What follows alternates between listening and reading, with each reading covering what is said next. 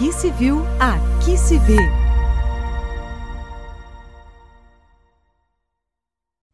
Olá, meu nome é Luana Varzella Mimari Nassaro e eu sou oficial de registro civil e tabelião de notas do município e comarca de Pariquera Sul, no estado de São Paulo.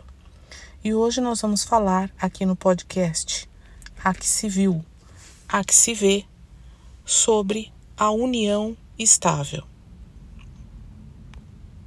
Por muito tempo, as famílias que não eram formadas em decorrência do casamento permaneceram sem regramento legal, à margem do ordenamento jurídico.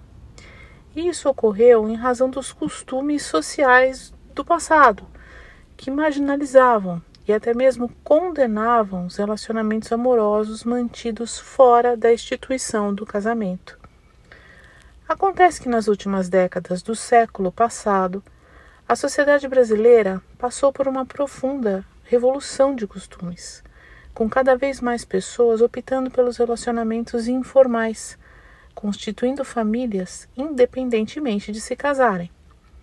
Com isso, a união dessas pessoas passou a ser reconhecida pela doutrina e pela jurisprudência, e aos poucos foi também sensibilizando os legisladores.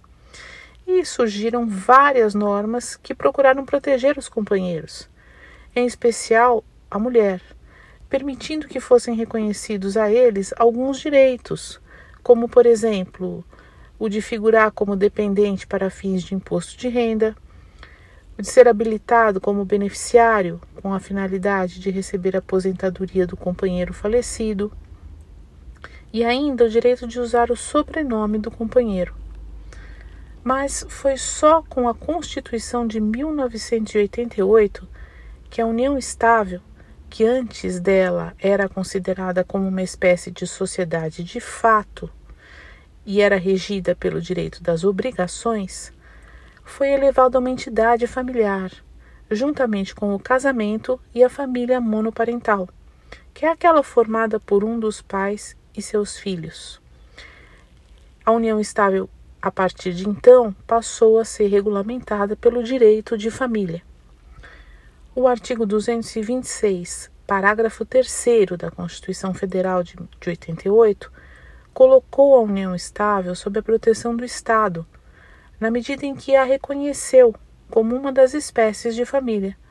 Porém, a sua regulamentação legal só veio em 1994, com a Lei número 8.971, que passou a atribuir aos companheiros alguns direitos. Por exemplo, ameação dos bens adquiridos com esforço comum, a condição de herdeiro na ausência de ascendentes e descendentes, e o direito a alimentos. Mas em 1996 sobreveio outra lei, a Lei número 9278, que retirou o prazo de cinco anos ou a existência de filhos em comum como requisitos para o reconhecimento da união estável, bastando que se tratasse de uma união duradoura. Em 2002, com a entrada em vigor do Código Civil vigente, este passou a regulamentar toda a matéria nos artigos 1723 e seguintes, conceituando a união estável como a convivência pública, contínua e duradoura entre homem e mulher, estabelecida com o objetivo de constituição de família. No entanto, é necessário ressaltar que desde 2011, os tribunais superiores, ou seja, o Supremo Tribunal Federal e o Superior Tribunal de Justiça, estenderam toda a regulamentação legal do Código Civil às uniões estáveis entre as pessoas do mesmo sexo, admitindo inclusive o casamento homoafetivo.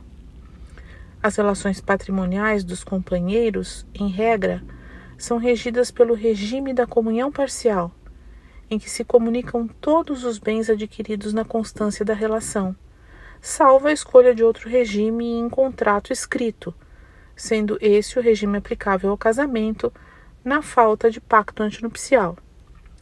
Recentemente, o Supremo Tribunal Federal equiparou a união estável ao casamento para fins sucessórios, ou seja, hoje se aplicam aos companheiros as mesmas regras em relação à herança, aplicáveis aos cônjuges, sendo essa uma antiga reivindicação de toda a sociedade. No próximo podcast serão abordados outros aspectos da união estável. Muito obrigada.